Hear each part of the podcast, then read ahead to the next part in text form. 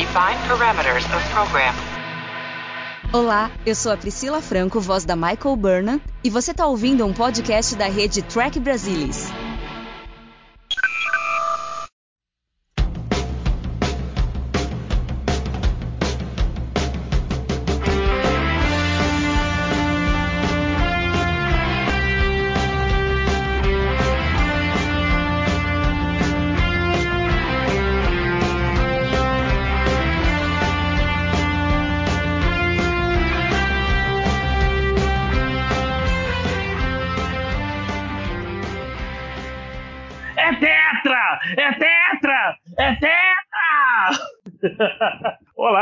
Sejam muito bem-vindos. Eu sou o Fernando Odo Rodrigues. Vocês estão ouvindo o Balde do Odo, onde hoje nós vamos comentar o episódio que estava sendo exibido ao mesmo tempo em que Roberto Baggio perdia o pênalti na final da Copa de 94, 17 de julho de 94. E o episódio é inesquecível, é o Teller. Uh, eu, eu só lembro do episódio por causa disso. Mas de qualquer forma, estão aqui comigo para falar desse episódio.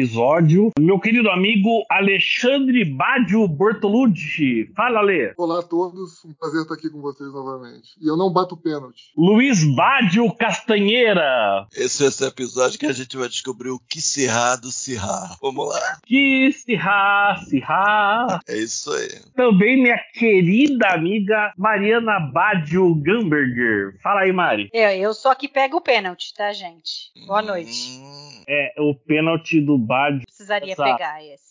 Exatamente. Mas vamos começar assim, vamos lá. Eu tinha falado no. Acho que no balde do Odo Zero, que esse é o episódio que eu mais me lembrava, porque eu lembro de estar gravando ele em fita VHS enquanto ele era exibido na Record, enquanto eu assistia lá ó, a prorrogação e os pênaltis da final da Copa de 94. Aí saiu o título, o Brasil ganhou, todo mundo feliz. Minha preocupação era: ok, tá passando episódio ainda? Eu fui lá ver a Record. Não, eles pararam o episódio pra mostrar a comemoração, o Brasil é tetracampeão, etc. E aí minha preocupação era: tem fita pra terminar a gravação do episódio? Castanha, você lembra onde você tava nesse dia? assistindo ao episódio. Não assistiu a final da Copa e foi assistir o episódio, é isso? Ah, eu acho que eu tava assistindo a final, é quando deu a hora do episódio, eu fui ver o episódio. Mas aí interrompeu e voltou pra final, sei lá. Não lembro bem, mas eu, eu, eu vi o episódio. Eu não Mari? lembro bem agora se teve um pedação, ele passou, ou ficou um pedação na transmissão do futebol, depois ele voltou, ou se ele nem voltou e não passou o resto. Não, ele Eu, voltou não- e eu passou. não sei dos detalhes aí. Não, isso eu lembro. Eu acho que ah,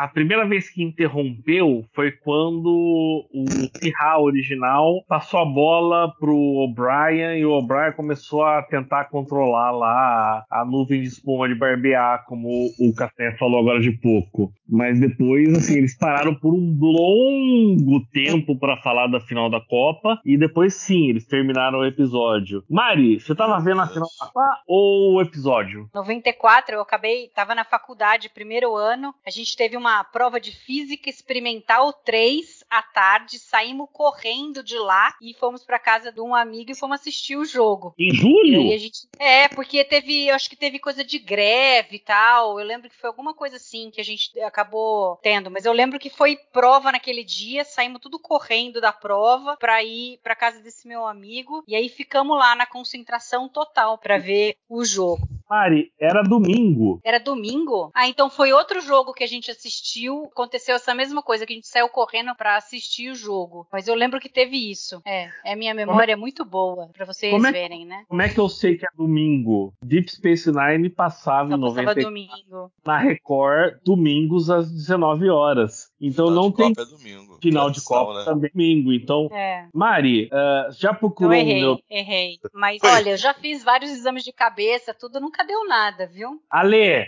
você lembra onde você tava no dia da final da Copa de 94? Lembro cristalinamente como se fosse semana passada. Eu assisti o final da Copa em casa com os meus pais e com, vamos dizer, um primo, né? Na verdade, filho de um amigo, né? Da família.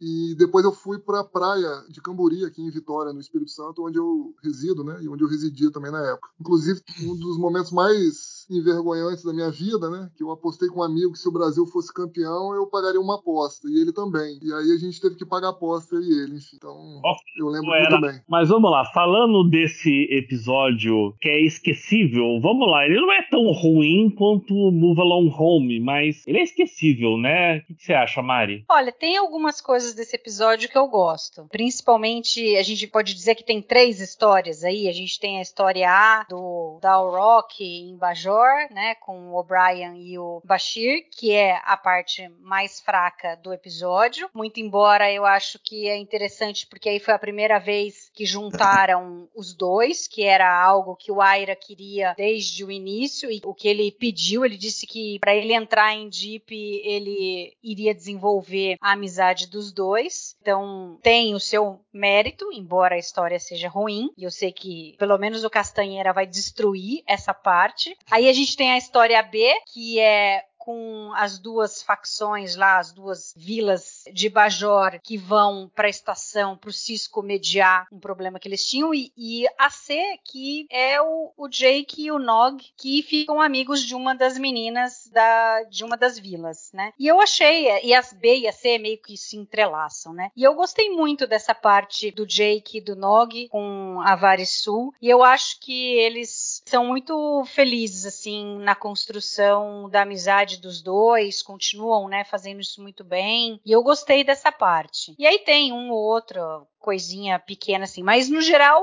é, não é um episódio assim quatro estrelas, obviamente, mas também não é tão ruim quanto, por exemplo, o Move Along Home, que nada se salvava. Eu acho que nesse, mesmo assistindo agora depois de tanto tempo, dá para pegar algumas coisas interessantes que aconteceram. A Mari deu a deixa, então vamos para com patrocínio de Nivea, espuma de mulher para peles sensíveis. Castanha, o que, que você acha da- de toda essa história do Sihai, do Dalrock e da espuma de barbear? Manda aí. É, eu tava falando contigo em off. Aparentemente, é, essa história foi uma história que o cara que tá acreditado, tem que olhar o crédito, ele escreveu como uma história especulativa, né? Aquele tipo de história que você escreve, manda pelo correio pra produção da série, deixa lá, rezando pra alguém da produção ler, te chamar pra conversar, te chamar pra fazer alguma coisa, né? Ou seja, aquela coisa que vai sem compromisso. E por algum motivo, na primeira temporada da TNG, olha a antiguidade dessa história. E por algum motivo, quando o Michael Piller entrou na série, essa história parou na mão dele. Por algum motivo, ele se enamorou da ideia e foi tentando produzir ao longo dos anos, não dava certo, não dava certo. Aí chegou uma brecha, ele tá precisando de episódio para a primeira temporada de Deep Space Nine. O Arabé tinha esse interesse aí de fazer os dois juntos, né, o Bashir e o O'Brien, bromance. Tô a fome com a vontade de comer. Ele chamou o cara, ele conseguiu encontrar o cara, pediu para ele, pra ele adaptar. É, era bem cedo na produção da Deep Space Nine, os personagens estavam muito cruz e ele adaptou. Eu acho que ele fez um primeiro rascunho, o Arabé foi ajustando principalmente a, ele queria, do jeito que ele queria a, a relação do Bashir e do O'Brien. Então é uma história, é basicamente uma história da TNG. Por isso que essa coisa do Serra parece tão genérico. Você, você falou, né, Fernando? Parecendo que eles estavam em Beijó. Então parece que eles caíram de nave auxiliar em algum lugar, encontraram aquela vila, encontraram aquela coisa bizarra ali do velho morrendo, o O'Brien virou Serra e, e daí vai. Um sistema estelar bajoriano. Então eles, assim, tipo, na esquina da estação. Quiser chamar a Kira, chama a Kira para ajudar. Se quiser chamar a milícia, chama a milícia. Quiser chamar o pessoal da federação, chama. Quiser chamar um VDEC para tentar ajudar ali na parte daquele fragmento de orbe e tal, poderia chamar. Então é uma história extremamente absurda. Isso é parte do problema. A segunda parte do problema é que eu acho que ele distrata muito os moradores da vila. Usa estereótipos, usa coisas muito constrangedoras, né? É muito complicado. Trata os moradores da vila de uma maneira meio burra, muito estereotipada. Ô, Castanha. A, a ideia do, do, do Dalrock é, é, é um pouco esquisita, que a gente pode esticar, mas é basicamente o que eu sinto assim, é, é uma história genérica, parece que foi adaptada para funcionar ali, mas é extremamente genérica, e a forma como eles tratam aqueles caras do vilarejo é complicado, é, é, é muito complicado mesmo. E fica difícil. Tem horas que eu tinha que botar a mão no rosto, não, não quero ver isso, tipo, não, não, naquela hora das virgens, por que isso, gente. Pessoal enlouqueceu, gente. O pessoal enlouqueceu. Três virgens para o chefe O'Brien. Eu né? tava tentando interromper pra falar isso, Castanho, mas eu vou jogar essa bucha pro, pro Alexandre. Manda, Alexandre. Mas fala aí, dá, dá o seu Olha, perfil aí. A- as Três Virgens eram um patrocínio Gillette, a responsável pelos efeitos do Down Rock? O que você acha? Então, eu, diferente de vocês, eu, eu tenho pouca aversão a essa cena. Eu achei ela até engraçadinha, né? Porque a reação ali do Colmine, né, do O'Brien, eu achei assim bastante genuína, né? E o ele não sacou, ele não entendeu o que estava acontecendo, né? E meio que o Bashir teve que explicar, né? Mostrar pra ele, ó, eles estão aí pra te atender, né? Fazer aquela- serviços, né? O baixinho entendeu rapidinho? É, É, exatamente. Deve estar mais acostumado, né? Esse é, os serviços, engraçado, né? É. Então, e o O'Brien tá casado há muito tempo tal. Então, assim, é, é- obviamente que não, não estão falando de Shakespeare, né? Mas não me desagradou essa cena, não, né? Eu gostei dessa cena. Até porque depois teve uma mudança de tom ali, né? Enfim. Com a o- faca. Não, não. Aquele burocrata lá da aldeia falou: olha, meu amigo, você é o Cirá, é isso mesmo, né? Você vai ter que salvar a gente aqui.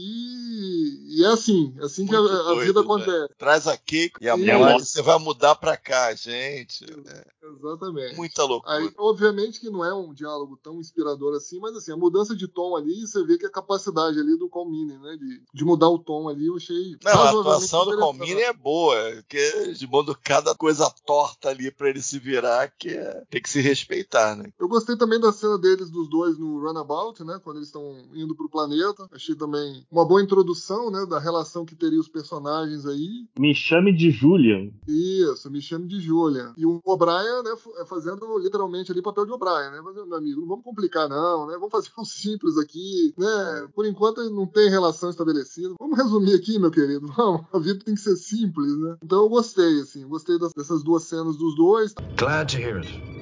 I mean, the only reason I bring it up is because your opinion means a lot to me. And I'm aware that I have a tendency to run off at the mouth sometimes. Is that a I fact? suppose it's just a nervous habit. I hope you don't hold it against me. Oh, not at all, sir.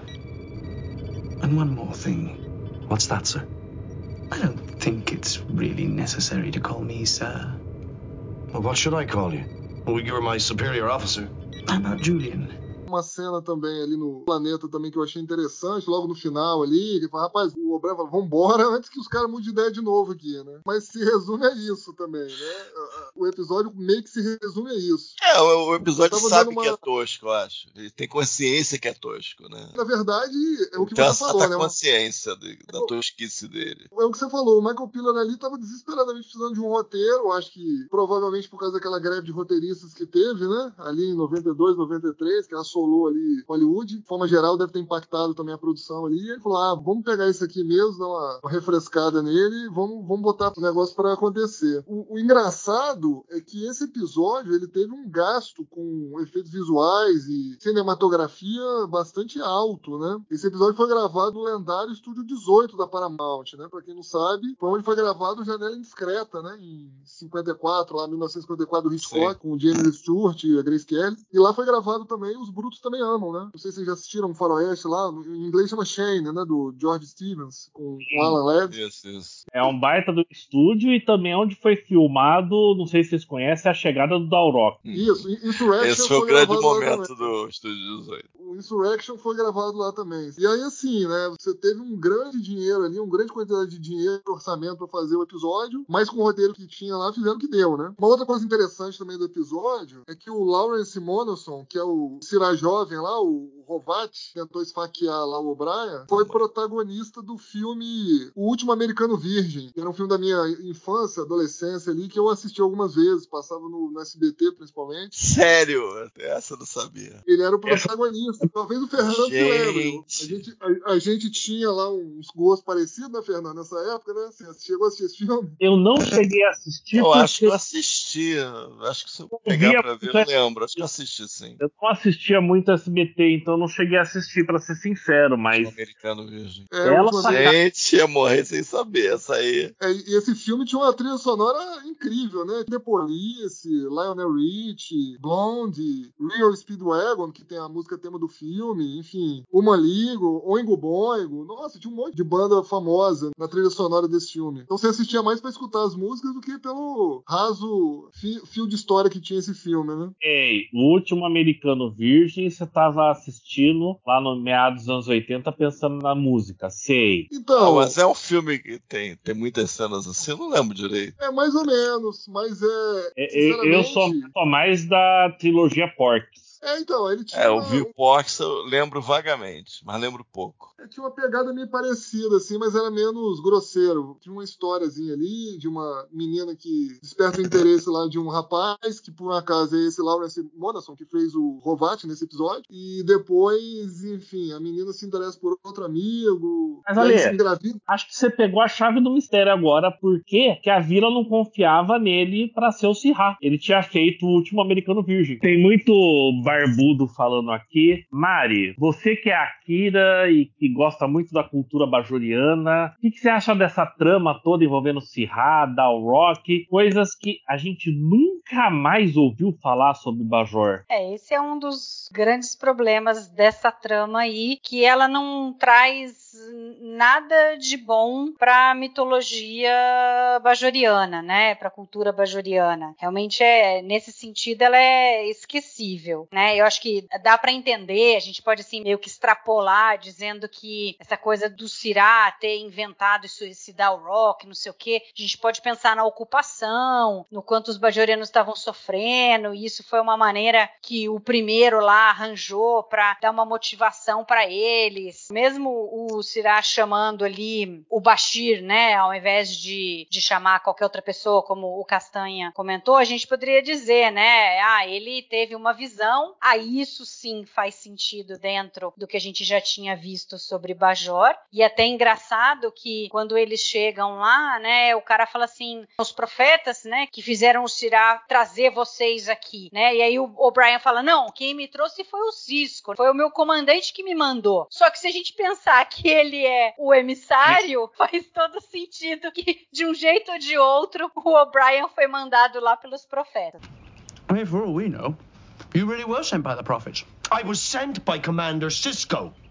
Mas enfim, isso daí até que faz sentido. Teria que fazer um levantar a descrença aí, mas enfim. Agora, o que é muito ruim é como eles retratam as pessoas da vila. O Castanha falou bem, é vergonhoso ali o pessoal indo atrás do O'Brien. É, naquela hora, um pouco antes, vai a moça com o bebê, ok. Isso é muito normal se a gente pensar pessoas religiosas, tal, receber a benção, tudo. Mas depois vem o pessoal assim, Sirá, Sirá, Sirá, querendo falar com ele. E as três virgens lá, pelo amor de Deus, aquilo ali é de morrer. De novo, quem foi que não leu esse roteiro não resolveu cortar essa cena, porque não dá. Tem condições essa cena, não. Eu, eu vou falar pra vocês algo que eu falei pro Castanha antes da gente começar a gravar. Se vocês olharem os créditos do teleplay desse episódio, tem o dedo de um tal de Iris Stephenberg. É, então. É, mas vai saber o que, que ele escreveu, o que, que o outro escreveu. Teve roteiro também que a gente viu que é do Michael Piller e sei lá de quem, do Robert Wolf, e que são sofríveis. Ok, não dá pra acertar sempre. né? Mas Não, enfim, mas- essa parte da história, eu acho que isso daí é muito prejudicial, assim, porque você faz um negócio em Bajor, não é sempre que tem coisa em Bajor, e aí o negócio não vale pra nada e vai ser esquecido, nunca mais vai ser falado, entendeu? Mas eu Ah, mas- acho que para a amizade do Bashir e do O'Brien, eu acho que é bacana, é legal, mas o resto todo podia ser esquecido. Mas, Mari, você não acha que o efeito especial do Dalrock, cortesia Gillette, Nivea e espuma de barbear, não funciona bem até hoje? Funciona maravilhosamente bem. Podia ganhar faz- o Oscar de melhores efeitos especiais. Igual o que Discovery vem fazendo, entendeu? Você pega os efeitos especiais de Discovery e aí você compara com esse. Aí você fala, ah, não, esse daí ainda é um pouquinho melhor, né? Eu gostei da espuma, gente. A espuma foi, foi bacana. Acho que foi. Tava à frente do seu tempo. Não, não, o conceito é a espuma. Créditos a quem merece. Quem falou essa história de ser espuma de barbear pra mim foi o Castanha, tá, gente? Não foi eu que pensei nisso. Eu colei de alguém, eu tô olhando coisas aqui, eu colei de alguém, gente. Tinha também Mas o, a- aquele homem Michelin, né? Tem alguma coisa. Mas eu acho que a espuma de barbear é melhor. Acho que é engraçado. Olha, você acha que ah, o principal tempo que se perde nesse episódio é essa história do Balrock, do Bashir, do O'Brien, mas a gente tem história um pouco mais sensível e pensando em termos de adolescentes, e, e a gente tem uma, líder bajoriana adolescente, que é a Tetrarca, que escuta conselhos ali do Nog e do Jake. Eu acho que essa parte da história até que funciona melhor. Você não acha isso, Ale? Acho, acho sim. Não muito melhor, mas funciona melhor. A menina, né, a Varisu, a atriz Gina Phillips, ela protagonizou uns anos depois aquela série de terror Olhos Famintos, né? Só por curiosidade. Eu acho que a história que envolve ali os três, né? Eu acho mais bonitinha, mais centrada ali no desenvolvimento da relação dos personagens. Tem um avanço, né, ali na relação ali do Jake com o Nog, você vê ali que eles já têm uma certa química ali, né? Tá funcionando e, enfim, eles viram ali o crush, né, da, da semana ali, o crush do, na estação, a menina, foram lá, tal, se apresentaram. Para mim essa parte funcionou. Tem aquela cena, né, engraçadinha ali na delegacia, né, do, do balde, do Odo, enfim. É, é, até a primeira vez, né, que aparece o balde. É a Episódio origem que deu origem ao nosso podcast. Do Castanha. É a primeira vez que surge o balde do Odo, o nosso podcast. E é a segunda vez que o Odo sorri, né? A primeira vez tinha sido lá em Vortex. Novamente aqui, né? O sorriso foi após a interação com crianças ali, adolescentes. E aí eu reforço aqui de novo minha teoria de que o Odo é mais sensível com relação a assuntos que envolvam crianças, os jovens, entendeu? Acho que ele tem uma sensibilidade maior quando envolve crianças. Então acho assim, é uma história mais bobinha, obviamente. Assim, minha opinião, tá? Foi essa trama B ou trama C aí entrelaçada que sal, meio que salvou o que tinha para apresentar no episódio, porque realmente aquela parte lá no planeta é sofrível, não faz absolutamente nada por mim. Bizarro, gente. O cara é, é o sucessor do Sirra, pega a faca pra matar o O'Brien, aí não mata, ele, ó, bota esse cara aí mesmo, eu quero me mandar, sabe? É, é bizarro. Ele tá tentando matar o O'Brien com uma faca, chega o Bashir, tá o O'Brien e o Bashir lutando com um cara, e por algum motivo a faca aponta pro Bashir e quase vai pro Bashir. Essa cena eu acho muito engraçada. Sei lá, gente. Eu, é, a forma como eles estão segurando aquela faca, como a câmera se move, eu acho algo ali muito engraçado. Como a faca vai na direção do Bashir, sabe? Parece que é uma brincadeira mesmo. Engraçado. É, sei lá, é. Tô rindo da cena, que eu acho meio ridículo. Mas Então, ela é ri- é, então- é- é- é engraçado. Então, o Castanha, ela é ridícula, né? Ela, ela é de tão ridícula fica engraçada. E o problema nosso, sabe qual é? A gente não pode botar a culpa no Paul Lynch, né? Porque ele já vazou, então é complicado, né? Falar nisso, eu ia perguntar pro Alê se o Paul Lynch teria feito melhor. Olha, Não, eu acho que eles tentaram fazer essa dinâmica da faca andar, a ameaça da faca andar, mas ficou engraçado, gente. Eu, não consigo. Eu acho que foi, foi pensado aquilo, da faca ameaçar um, depois ameaçar o outro e tal, mas ficou engraçado, sabe? Ficou muito bizarro. Foi dirigido pelo David Livingston, né? Que é um cara que. É um bom diretor. Não, tem partes que ele dirigiu bem no episódio. Essa eu acho que não ficou legal. Mas ele se virou bem no episódio. O problema aí não foi a direção. O problema é que o roteiro é. Meu Deus. de forma geral, todo mundo tava tendo um dia ruim ali na produção, né? Mas o Alê tava falando do Odo sorrir. Ó como minha cabeça funciona, gente. Me veio na cabeça a primeira vez que eu vi o What We Leave Behind, que é o último episódio de Deep Space Nine. A Mari já sabe do que eu vou falar. Tá lá o Odo se despedindo da Kira, eles dão um beijo e o nosso querido Daniel Sasaki fala: Como é que eles beijam se o Odo não tem lábios? É, Isso vocês falaram isso. isso é. algo que tá na minha cabeça, porque agora em Discovery tá rolando um clima entre o Saru e a presidente de Nivar. E eu fiquei pensando ontem, depois do Trek Brasil ao vivo, que o Saru também não tem lábios, né? Como é que ele beija? Mas ali entre Jake, Cisco e a Su, vou falar só o último nome, como a gente fala Kira, né? Ah, não é porque eu esqueci o sobrenome dela, tá, Mari? Ah, Não, mas aí o sobrenome é o Variz. O Sim. nome é Sul. Por isso que eu falei, eu esqueci o sobrenome dela. O nome dela é Sul, como o nome dela. Neris. É que você tinha falado como Kira, mas o- Não, tem é. Neris, né? O nome da. Tem razão. Mas, Mari, você acha que a tetrarca de uma tribo em Bajor ia envolver numa pegadinha com o mingau que o, o Nog preparou ali? Não, primeiro que ela não sabia o que, que ele ia fazer. Tava ela e o Jake lá meio sem saber o que estava acontecendo. Primeiro era só ir ali pra pegar o balde. Agora, a gente tem que pensar que ela provavelmente muito cedo perdeu os pais e se viu na situação de ter que comandar a tribo dela e ainda por cima agora com esse embate com os Navó e que ela tem que tomar uma decisão, entendeu? E o quanto será que ela conseguiu ser criança nesses últimos tempos?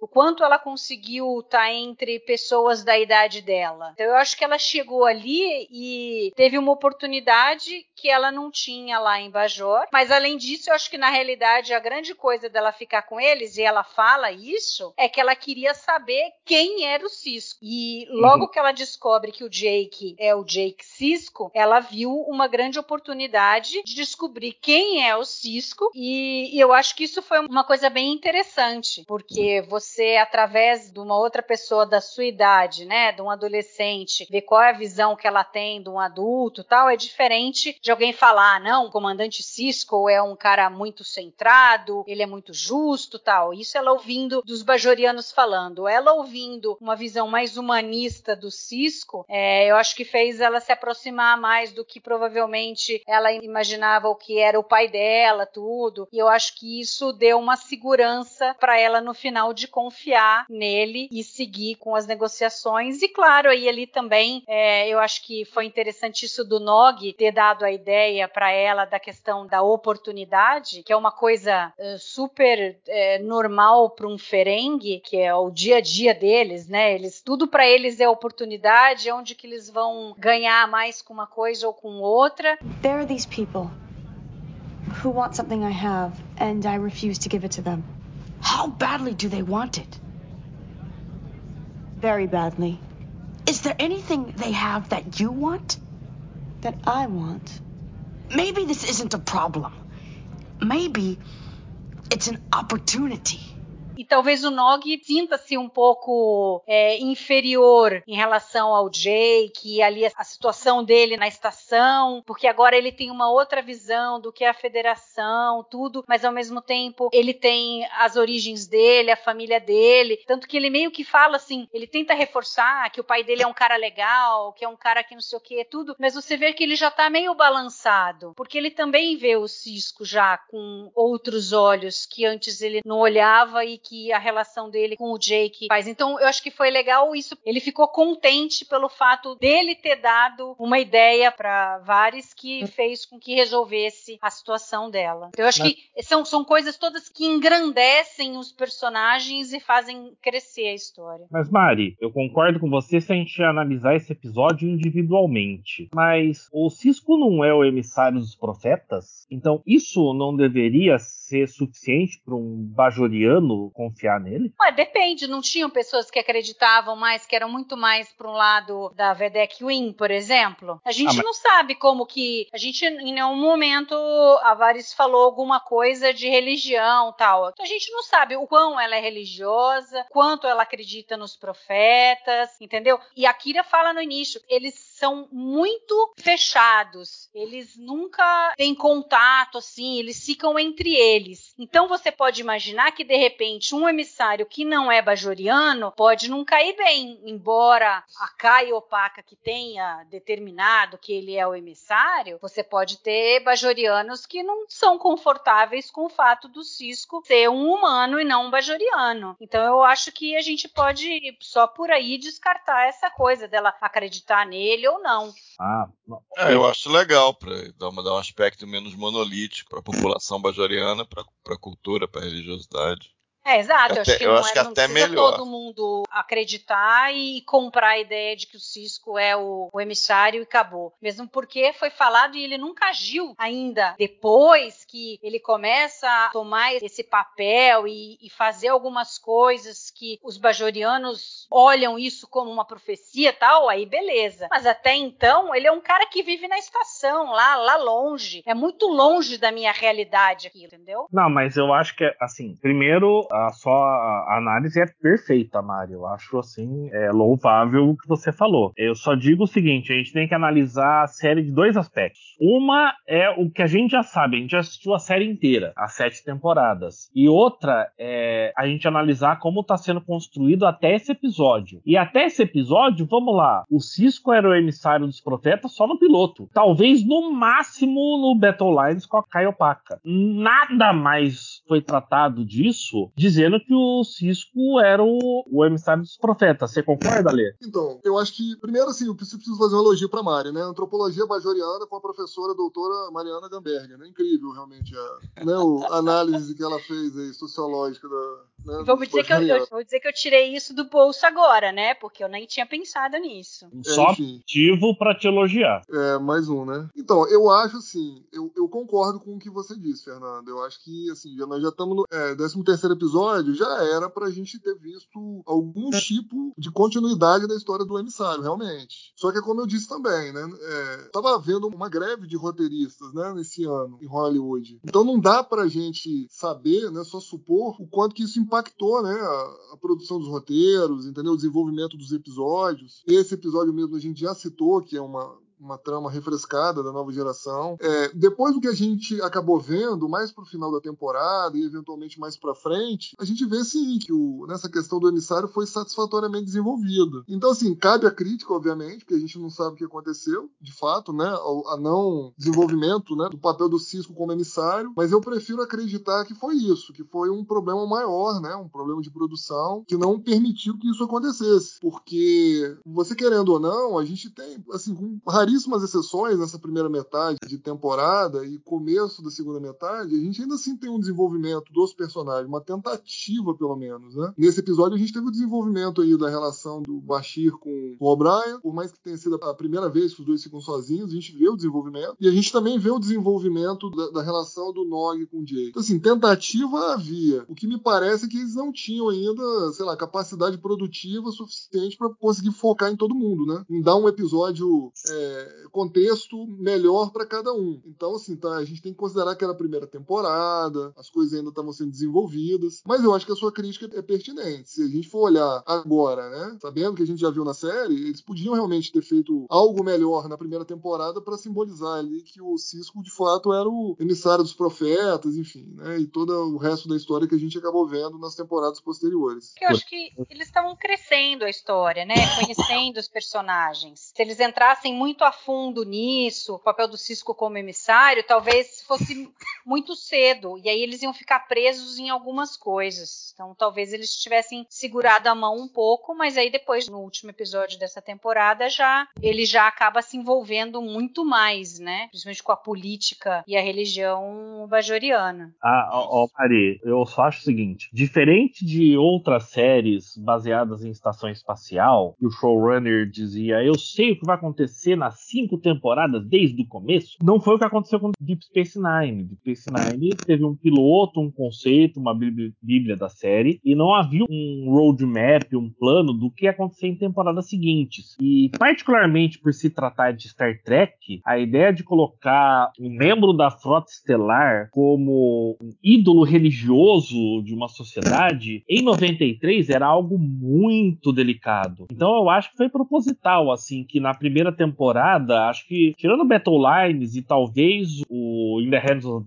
of, the Prophets, você não vê ninguém mencionando essa questão de que o Cisco era o, o emissário dos profetas, porque na época, para Star Trek, era um assunto muito delicado. E isso, à medida que a série foi avançando, e particularmente quando o Michael Piller saiu e o Ira Bera sumiu e soltou todos os cavalos, aí a gente pôde ter um desenvolvimento maior dessa questão. Mas, uh, de qualquer forma, agora é aquela hora do host preguiçoso. Castanha, alguma coisa que eu não perguntei que você queira falar desse episódio? Eu acho que a parte lá do Dow Rock é, é muito complicada por motivos que a gente já viu, né? Genérico e meio ofensivo quanto ao povo bajoriano, né? Porque eles vieram de uma ocupação, talvez fosse importante mostrar algum aspecto positivo da religião ou algum aspecto da força deles enquanto povo. Eu achei que a descrição deles ali, a representação deles ali foi bem ruim, levando inclusive isso em consideração. A parte na estação, eu acho que foi mais passável, tipo, é, foi algo assim muito memorável? Não, não foi, foi, foi bobinho e tal, mas pelo menos eu acho que é passável, né? A gente entende as coisas indo de A para B, de B para C, né? Não teve faca, não teve Dalrock, não teve espuma.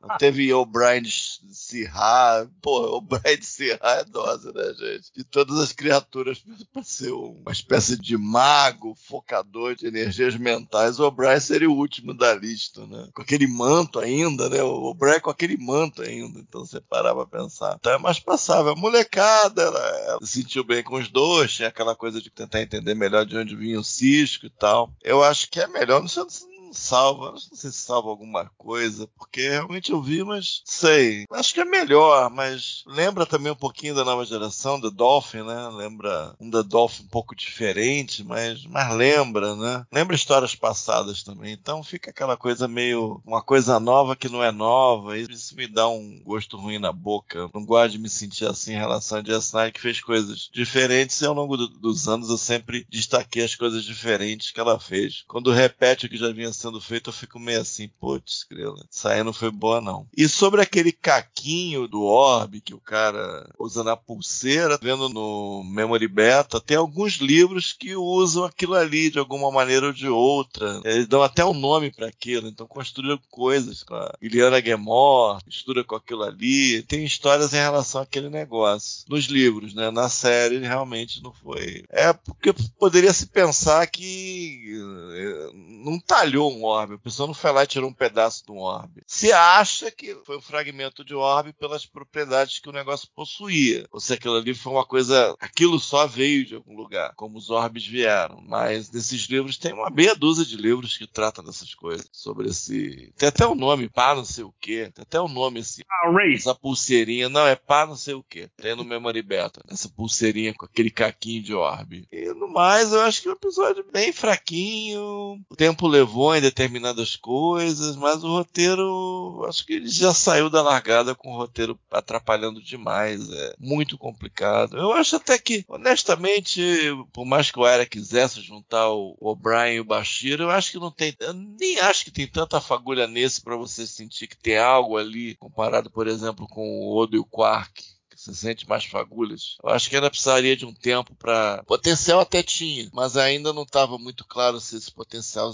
chegaria a algum lugar eventualmente. Já o Jake Nog você já vê que é uma coisa meio que funciona, né? Já foi estabelecido, já se sabe que funciona, os detalhes que a Mariana é, resumiu, isso estava indo para algum lugar, né? Então você vê que tem alguma inteligência guiando isso aí. Alguém ali da produção, provavelmente o próprio Araber, coisa do Cisco, do Jake, do Nog, esse tipo de triunvirato, a relação entre eles, tinha alguém já guiando isso aí. Então isso é interessante. Isso aí, essa parte é que eu acho que é a melhor parte. Né? Coisa da menina que vem, é, eu acho manjado, mas acho que a parte melhorzinha é essa. Jake, Nog, Cisco, de alguma maneira a gente percebe que está indo de um lugar, indo para o outro, e a gente já sabe que vai para lugares legais, e é uma coisa que nasceu desde o piloto, em muitos sentidos. Né? Ele falando do pai, né, do Ron e tal, você percebe que tem uma inteligência aí que já é interessante. O O'Brien e o Bashir, eu acho que eu não vejo, não vi aquela fagulhada, tipo assim, é isso, é isso, não, ainda não vi. Pelo menos nesse storyteller, não. Castanha, eu acho que você tá certo em falar, tem muita coisa que a gente pode falar de Deep Space Nine como um todo, considerando as sete temporadas, mas a gente tá no 13 terceiro episódio da primeira temporada. Realmente esse episódio faz muito pouco por mim. Acho que assim, foi um episódio para constar, né? Para fechar a agenda de episódios da primeira temporada, assim. Ah, não, primeira temporada, quantos episódios dá para fazer, mesmo com essa greve de roteirista? Dá para fazer 19, 20, ok, então vamos fazer. E aí esse aqui é um episódio meio que tapa buraco, né? Faz muito pouco por mim. Obviamente a série vai melhorar muito no final dessa temporada, enfim, a partir daí é ladeira acima. Mas de fato, o episódio, enfim, né? Já foi comentado, não dá para arriscar dizer mais nada realmente que tenha sobrado de bom nele, não. Olha, eu gosto da cumplicidade que eles continuam assim criando ali entre Cisco e Akira. Ela começa a contar para ele o que ela sabe sobre os Pacu, sobre os Navô, o que o Cisco esperar, tal. E ele falou assim: "Não, tudo bem, não precisa me falar mais nada não. Se eu precisar, eu sei que você vai estar tá lá." I'd like you to set a preliminary meeting with both sides. or later this afternoon. Make sure they know that this is an informal session. I just want to get them talking to each other. Just getting them to sit down at the same table will be an accomplishment. Sir, uh, about these negotiations. You have some advice for me? There's an old saying on Bajor. The land and the people are one. Well, the land inhabited by the Paco and the Navat, some of the harshest on the planet. Relax, Major. This is not my first time up at the plate. Sir. Besides, I'll have you by my side to help me avoid making mistakes. Eu acho isso uma coisa legal. E tem uma cena muito engraçada, que é quando eles vão receber a Varisul, eles não sabem quem que é a tetrarca tal, por aquilo que a Kira falou, que eles são muito reclusos. E aí, a hora que aparece ela, a menina, assim, os dois olham um pra cara do outro, assim, não são nem um pouco sutis, do tipo... Nossa. Né? Aí a menina que já deve ser super complexada pelo fato de ser uma adolescente ter que representar a vila dela, e aí chega o comandante da estação e a primeira oficial e olham assim do tipo, não acredito, uma menina. Mas assim, foi muito engraçada a cara dos dois. Eu só acho que infelizmente eles pecaram e eles perderam uma grande oportunidade de aumentar essa questão da cumplicidade aí dos dois, porque o Cisco deixa implícito que se ele precisar, a Kira vai estar lá para ajudar e assim, como se assim, eu vou precisar, isso para por aí na conversa inicial deles, não mostra mais nada. Na realidade, essa história talvez até seja a história C e não a B. O, o Nog e o Jake com a Varys tem um peso muito maior do que essa outra parte, né? Então eu acho que foi uma coisa perdida que poderia ter sido interessante para aumentar aí a relação do Cisco e da Kira, dela ter uma participação maior nessas discussões que eles tiveram ali, né? Faltou essa cena, realmente. Foi a semana de folga do Odo, da Kira, da Dax, que nem apareceu nesse episódio, né? Isso, nem apareceu. O Quark também, só aparece lá servindo Quark a aparece, bebida a- e tomando o, o suco na cara, né? Não, o Quark tem uma cena, o Odo tem uma cena, a Kira tem duas cenas e a Dax nenhuma. É, realmente puseram o elenco de folga nessa semana, tirando o Cisco, Jake, O'Brien e Bashir. Beleza, deixa eu começar aqui com uma pergunta muito importante para a maior socióloga de bajorianos da história. Mari, nota para The Storyteller. Eu dou a nota 1. Alexandre Bortolucci Sirra, nota para The Storyteller. Pô, eu preciso me refazer do choque aqui. Depois da teoria antropológica, sociológica que a Mari fez, achei que ia rolar pelo menos um 2 aí no episódio dela, né? De nota, né? Mas pelo jeito, eu achando que não tinha visto nada no episódio, eu vou dar uma e meia. Eu dou meio, meia estrela pra cada cena que eu gostei, que eu já descrevi, né? Que é aquelas cenas lá com o O'Brien, o Baixinho, e mais aquela cena lá do balde, lá na delegacia, que eu também gostei. Tanha, quantas estrelas aí? É uma, cara.